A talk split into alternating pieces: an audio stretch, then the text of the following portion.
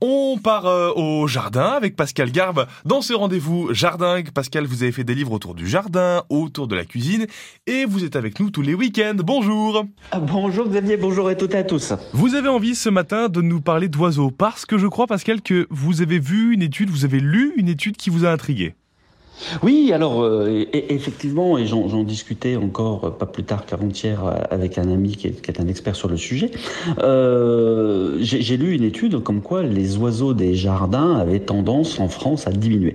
Alors moi, j'ai plutôt la, vie contraire, c'est-à-dire que depuis le confinement, ce malheureux confinement, j'ai un peu l'impression que dans mon jardin, il y a beaucoup plus d'oiseaux.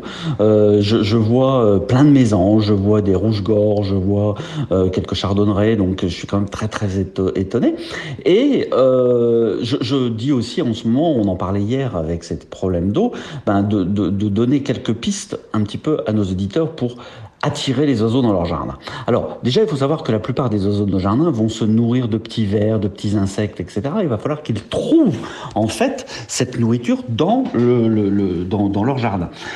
Ces, ces oiseaux vont également euh, se nourrir de petits fruits, de baies, etc. Et de quoi a aussi besoin un oiseau? Ben, Comme un être humain, d'eau.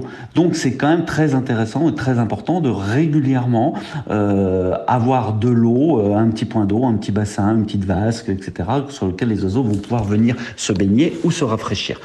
On va faire très attention aussi parce que effectivement, on le sait euh, souvent, les oiseaux, les bacs, les, les petits bassins, etc. peuvent attirer les moustiques. Donc ne jamais laisser d'eau croupissante euh, euh, dans une petite coupelle, mais il faut la changer régulièrement pour éviter qu'il y ait des euh, pontes euh, de, de, de, moustiques. Il faut faire attention aussi, de, on peut aussi nourrir euh, ces oiseaux, il faut faire un petit peu attention aussi pour les, les, nos auditeurs qui ont des chats, parce que les chats sont friands effectivement des, eh oui. des oiseaux, et, et, et durant la période hivernale, essayer de leur donner un petit peu à manger, justement pour, pour, pour je ne vais pas dire essayer de les sédentariser, mais tout simplement qu'ils se portent mieux dans nos jardins.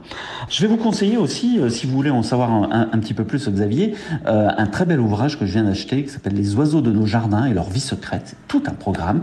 Ça a été écrit par Antoine Isambert euh, avec des illustrations de très belles aquarelles de Sandra Lefrançois. C'est aux, éditions Ulmer et ça coûte 14,90 euros et ça vous permettra, Xavier, en fait, de reconnaître certains oiseaux parce que moi je vous avouerai que des fois en les voyant euh, loin dans, dans le jardin je les reconnais pas forcément et donc c'est un ouvrage à avoir dans toutes les bibliothèques du jardinier.